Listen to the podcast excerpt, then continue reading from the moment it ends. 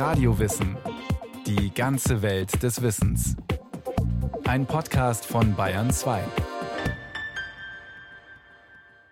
Am 25. Juni 1950 bricht der Koreakrieg aus. Nur fünf Jahre nach dem Ende des Zweiten Weltkrieges. Ein Schock für die Welt und der erste heiße Konflikt im Kalten Krieg. Doch das Ereignis wird den Weltkriegsverlierer Deutschland und die Westalliierten zusammenschweißen. Und weil die US-Industrie wieder vor allem Waffen produziert, fehlen auf dem Weltmarkt viele Produkte. Die deutsche Wirtschaft füllt die Lücke gern. Sonntag, 25. Juni 1950. In Korea beginnt der Sommermonsun. Es gießt in Strömen. In den frühen Morgenstunden entladen sich heftige Gewitter entlang des 38. Breitengrads. Im Tosen des Sturms nehmen die südkoreanischen Soldaten an der Grenze zu Nordkorea den anschwellenden Geschützdonner ebenso wenig wahr wie ihre amerikanischen Militärberater. Der Angriff des kommunistischen Diktators Kim Il-sung, eines engen Verbündeten der UdSSR, überrollt den unvorbereiteten Gegner. In Blitzkriegsmanier stoßen Kims Truppen vor, besetzen die Hauptstadt Seoul und kontrollieren bereits im August weite Teile Südkoreas. Die Welt ist geschockt. Der Kalte Krieg ist plötzlich heiß geworden. Die erst fünf Jahre zuvor gegründeten Vereinten Nationen greifen militärisch ein.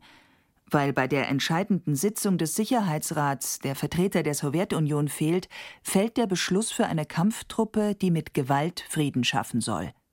Mehrere Nationen stellen Kontingente. Anfang Juli übernehmen die USA das Kommando. Während die Vereinigten Staaten und ihre Verbündeten zum Gegenschlag rüsten, flackern in Westdeutschland Kriegsängste auf. Nach den aufwühlenden Ereignissen der letzten beiden Jahre Währungsreform, Berlin-Blockade, Gründung von Bundesrepublik und DDR, erste Bundestagswahl, Regierungsbildung ist die Sehnsucht nach einer Verschnaufpause groß. Doch mit einem Schlag ist alles anders. Am anderen Ende der Welt tobt Krieg.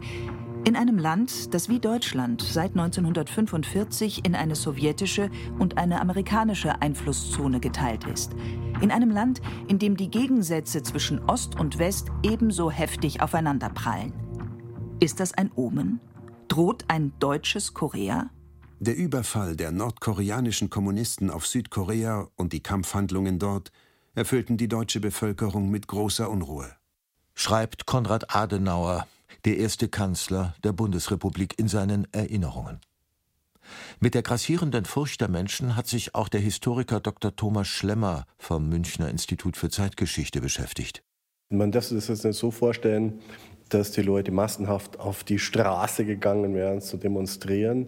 Die Unruhe spielt sich hauptsächlich im privaten Umfeld ab. Der Zweite Weltkrieg ist gerade fünf Jahre zu Ende, der doch fast in jeder deutschen Familie tote Familienangehörige gefordert hat. Und das ist noch sehr präsent gewesen. Entsprechend auch die Angst. Und dazu kommt etwas, was man heute auch vergessen hat, das ist die Realität der deutschen Teilung. Wenn es denn zu einem deutschen Korea gekommen wäre, hätten hier erstmals Deutsche auf Deutsche geschossen. Und das zu einer Zeit, wo die deutsche Teilung ja auch erst seit einem Jahr harte Realität war. Im Bundeskanzleramt herrscht Nervosität. Augenzeugen berichten von der panischen Angst Adenauers in den Tagen nach dem Kriegsausbruch. Was, wenn die DDR mit dem Segen Moskaus die junge Republik angreift? Die Gefahr scheint Adenauer durchaus real. Der Kanzler weiß, dass Ostdeutschland seit 1948 eine paramilitärische Truppe aufstellt. Die kasernierte Volkspolizei zählt mittlerweile 60.000 Mann unter Waffen. Ihr stehen in Westdeutschland nur schwache Polizeikräfte gegenüber, die zudem auf Länderebene organisiert sind. Diese Ordnungshüter, bemerkt Adenauer sarkastisch, wären nicht einmal in der Lage, demonstrierenden Kommunisten die Plakate abzunehmen. Erst als im Juli 1950 klar wird, dass die USA tatsächlich bereit sind, Südkorea mit einem massiven Militäreinsatz zu verteidigen, legen sich die ärgsten Befürchtungen in Bonn. Und der Politfuchs Adenauer erkennt die Chancen, die sich im Windschatten des Koreakriegs für seinen halbsouveränen Staat bieten. Die Bundesrepublik ist nach wie vor ein besetztes Land. Neben dem Grundgesetz gilt ein Besatzungsstatut, das den Westmächten, vertreten durch je einen amerikanischen, englischen und französischen Hochkommissar, Kontrollrechte einräumt. Adenauer fürchtet Stalin und die Sowjetunion. Für ihn liegt das Heil im Westen. Hier möchte er eine souveräne Bundesrepublik als gleichberechtigten Partner fest verankert sehen. Um diesem Ziel näher zu kommen, will er Westdeutschland fünf Jahre nach dem Ende des Zweiten Weltkriegs wieder bewaffnen. Durch einen eigenen Verteidigungsbeitrag soll die Bundesrepublik Vertrauen schaffen, sich aus der Paria-Rolle des Kriegsverlierers befreien und zum Verbündeten der westlichen Welt aufsteigen. Ein riskantes Vorhaben, denn die Menschen in Ländern wie Großbritannien, Frankreich oder Italien haben den totalen Krieg des Dritten Reichs und die Verbrechen von Wehrmacht und SS längst nicht vergessen. Aber Adenauer macht Druck. Mitte August 1950 fordert er in der New York Times eine starke deutsche Verteidigungsmacht. Rückendeckung bekommt er unter anderem von Englands Kriegspremier Winston Churchill, der auf die Schaffung einer Europaarmee drängt. In den USA findet der Kanzler vor allem im Pentagon viel Zustimmung. Auch bislang unerbittliche französische Regierungsmitglieder äußern angesichts des Koreakriegs Verständnis. Sogar der SPD-Vorsitzende Kurt Schumacher lässt sich im September zu einer Erklärung hinreißen. Wir sind bereit, wieder Waffen zu tragen, wenn die westlichen Alliierten mit uns das gleiche Risiko und die gleiche Chance der Abwehr eines sowjetischen Angriffs übernehmen und sich mit größtmöglicher Macht an der Elbe etablieren. Damit ist Adenauer ein echter Coup geglückt. Von nun an steht die Frage der deutschen Wiederbewaffnung auf der Tagesordnung aller internationalen Treffen. Noch im September 1950 stimmen die Westalliierten der Bildung von einer 30.000 Mann starken Polizeitruppe zu. So entsteht der halbmilitärische Bundesgrenzschutz, aus dem später die Bundespolizei hervorgeht. Das Projekt Europaarmee scheitert zwar am Widerstand der französischen Nationalversammlung, doch das schadet der westdeutschen Integration keineswegs. Für westliche Sicherheitsinteressen wird die Bundesrepublik bald unverzichtbar. Während sich der Kalte Krieg verschärft, wächst sie immer stärker in die westliche Welt hinein und wird zum Verbündeten aufgewertet. Zurück nach Korea. Hier rollt seit September 1950 die Gegenoffensive der UNO-Truppen das Kommando hat der legendäre amerikanische Fünf-Sterne-General Douglas MacArthur, ein egozentrischer Militär mit Hang zu goldbetressten Mützen. Beide Seiten führen den Krieg mit äußerster Brutalität. Massaker sind an der Tagesordnung. Flächenbombardements der US-Luftwaffe radieren ganze Landstriche aus. Rücksicht auf die Zivilbevölkerung gibt es nicht. Als die UN-Streitkräfte den Nordkoreanern heftige Niederlagen zufügen und zur chinesischen Grenze vorrücken, schickt Mao Zedong im November 1950 Hunderttausende Zwangsfreiwillige zur Unterstützung Nordkoreas an die Front. Im Frühjahr 1951 droht die Lage vollends zu eskalieren. Der in den USA äußerst einflussreiche General MacArthur fordert die Ausweitung des Koreakriegs auf China und den Einsatz von Atombomben. US-Präsident Truman zieht die Notbremse und entlässt MacArthur. Die Entscheidung Trumans wird in den USA scharf kritisiert. New York empfängt den gefeuerten Rückkehrer MacArthur demonstrativ mit einer Konfettiparade. Auf Initiative der Sowjetunion beginnen im Juli Waffenstillstandsverhandlungen. Doch erst zwei Jahre später wird die Waffenruhe im Grenzort Panmunjom besiegelt. Das Land bleibt geteilt. Bis heute gibt es keinen Friedensvertrag. Es wäre alles nicht so schwer, wenn es etwas leichter wäre. In Westdeutschland ebbt der Koreaschock in der zweiten Jahreshälfte 1950 allmählich ab. Das robuste Vorgehen der Amerikaner stärkt das Vertrauen in die westliche Führungsmacht. Die Menschen widmen sich wieder ihren Alltagsproblemen. Und davon gibt es nicht wenige, denn der junge Staat steckt tief in einer Gründungskrise. Trotz Währungsreform kränkelt die Wirtschaft. Zwar ist der Schwarzmarkt kollabiert, die Läden sind voller Waren, doch die Löhne stagnieren und die Arbeitslosenzahl klettert auf über zwei Millionen. Zahlreiche Flüchtlinge und Vertriebene leben in Armut. Sozialer Sprengstoff sammelt sich an. Noch im Sommer 1950 stellen die USA auf Kriegswirtschaft um. Die westliche Führungsmacht fährt die Rüstungsproduktion hoch und ist zur Versorgung der Koreatruppen sogar gezwungen, im Ausland einzukaufen. Das ist die Stunde der westdeutschen Nachkriegswirtschaft. Bislang humpelte sie mehr schlecht als recht auf einem Bein, der Binnenkonjunktur. Jetzt darf sie in die Bresche springen und den Weltmarkt versorgen. Auf amerikanischen Druck heben die Siegermächte sogar die nach 1945 erlassenen Produktionsbeschränkungen für die Schwerindustrie auf. Zwar hatten die Bomben des Zweiten Weltkriegs immense Schäden in zahlreichen deutschen Städten verursacht, doch nur ein Viertel der Industriekapazität ist zerstört. Trotz einiger Demontagen sind ausreichend Produktionsstätten vorhanden, es gibt qualifiziertes Personal und mit mehr als 10 Millionen Flüchtlingen und Vertriebenen ein riesiges Arbeitskräftereservoir. Milde als Mitläufer entnazifiziert oder gar als entlastet eingestuft, besetzen viele alte Manager erneut die Chefetagen. Thomas Schlemmer. Was haben sie anzubieten? Stahl, Maschinen und Kraftfahrzeuge, vor allem zivile Kraftfahrzeuge haben sie anzubieten, die dann stärker nachgefragt werden nachdem eben amerikanische Kraftfahrzeugfirmen jetzt Militärfahrzeuge herstellen. Und chemische Industrieprodukte, Kohlechemie, Petrochemie. Und also diese vier Warengruppen, Stahl, Kraftfahrzeuge, Maschinen und Produkte der chemischen Industrie, die stützen so die erste Phase des deutschen Exportwunders. Mehr und mehr kommt die Außenwirtschaft in Schwung. Was immer die Welt benötigt, Made in Germany liefert. Während Korea in Gewalt und Blut versinkt, verdoppeln sich im Zeitraum Juni 1950 bis Juni 1951 die Ausfuhren.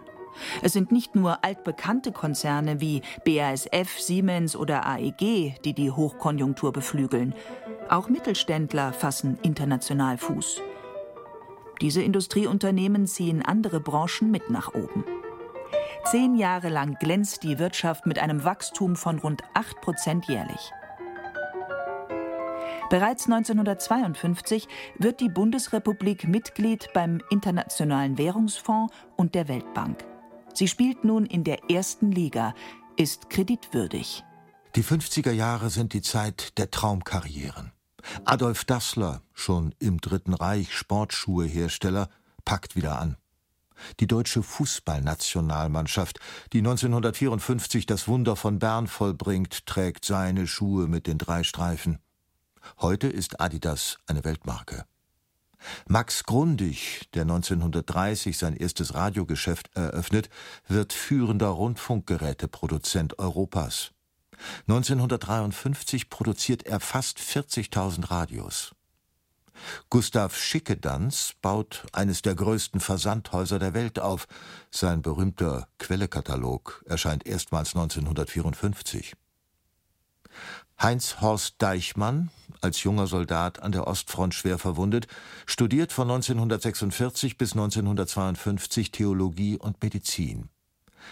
Ab 1956 leitet er das Familienunternehmen und macht sich einen Namen als größter Schuheinzelhändler Europas.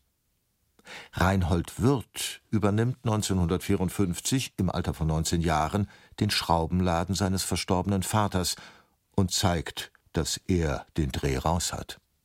Er schafft ein Schrauben- und Dübelimperium, betreibt Hotels und Spitzenrestaurants und baut eine Kunstsammlung mit 18.000 Werken auf.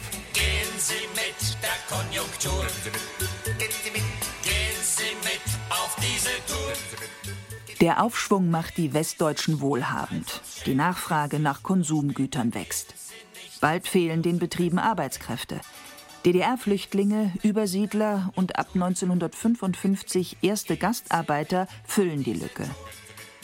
Das individuelle Realeinkommen verdoppelt sich bis 1960, bis 1973 verdreifacht es sich.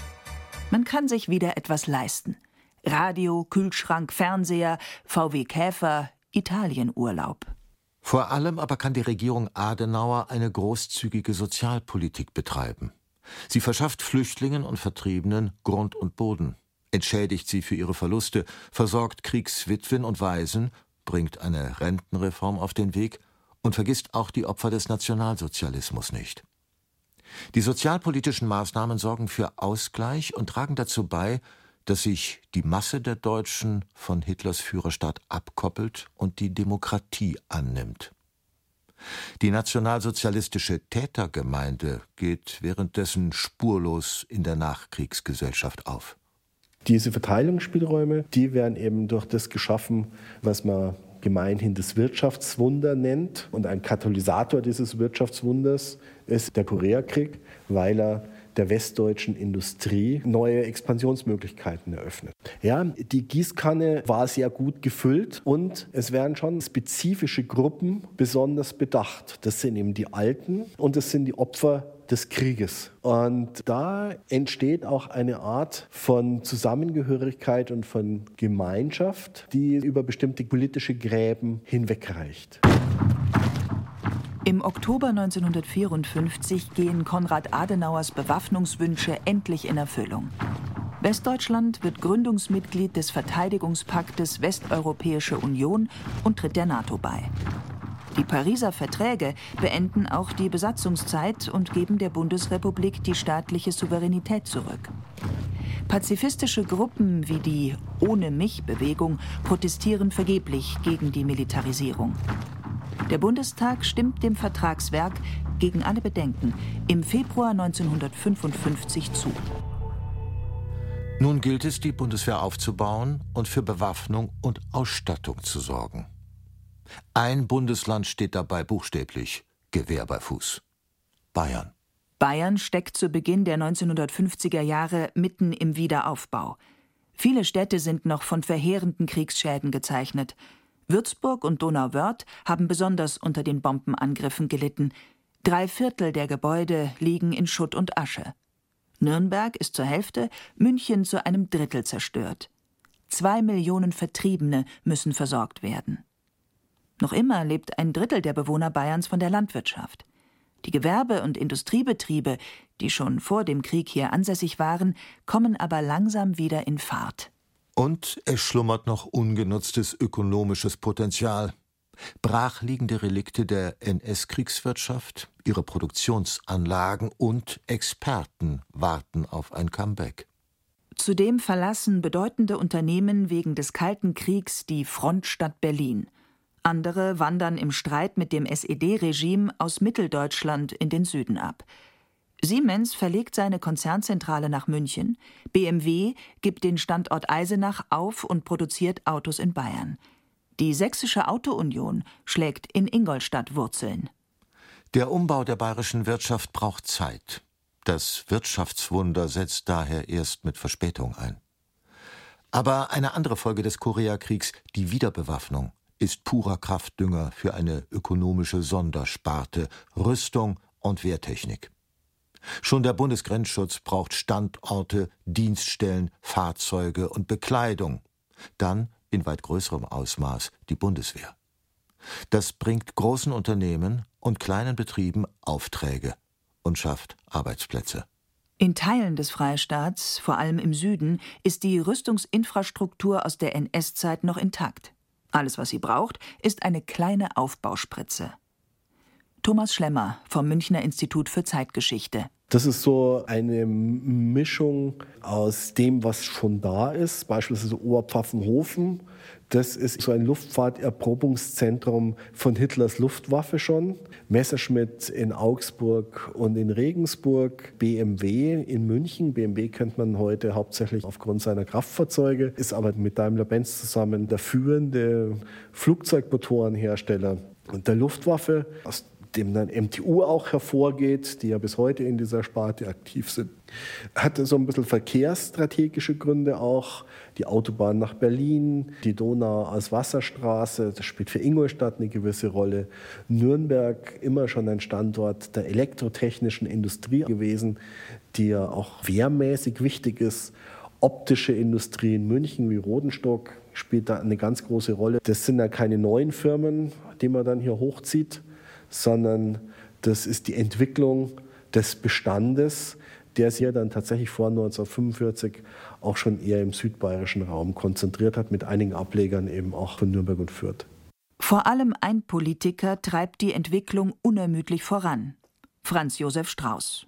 Zunächst Atomminister, dann von 1956 bis 1962 Bundesverteidigungsminister. Franz Josef Strauß setzt bewusst auf die Förderung der heimischen Rüstungsindustrie, weil es sich davon struktur- und wirtschaftspolitische Effekte erhofft. Strauß will sich nicht nur auf die Schutzmacht USA verlassen. Er setzt auf eine eigenständige europäische Rüstungs- und Verteidigungspolitik, von der deutsche Unternehmen profitieren sollen. In erster Linie aber will Strauß, dass seine bayerische Heimat ein großes Stück vom Kuchen abbekommt. Seine Standortpolitik reicht vom Kasernenbau in strukturschwachen Gebieten bis zum Flugzeugkauf bei bayerischen Firmen. Mit lukrativen Aufträgen greift das Bonner Verteidigungsministerium auch kriselnden Unternehmen unter die Arme. Einen erhält beispielsweise die Autounion, später Audi, der erste Kübelwagen der Bundeswehr, der Munga, stammt aus Ingolstädter Produktion. Es ist ein ganz wichtiges Zwischenprodukt, der die Firma in einer schwierigen Zeit am Leben hält. Franz Josef Strauß, heißt es anerkennend in Bonn und München, kümmert sich um alles, vom Atomsprengkopf bis zum Uniformknopf.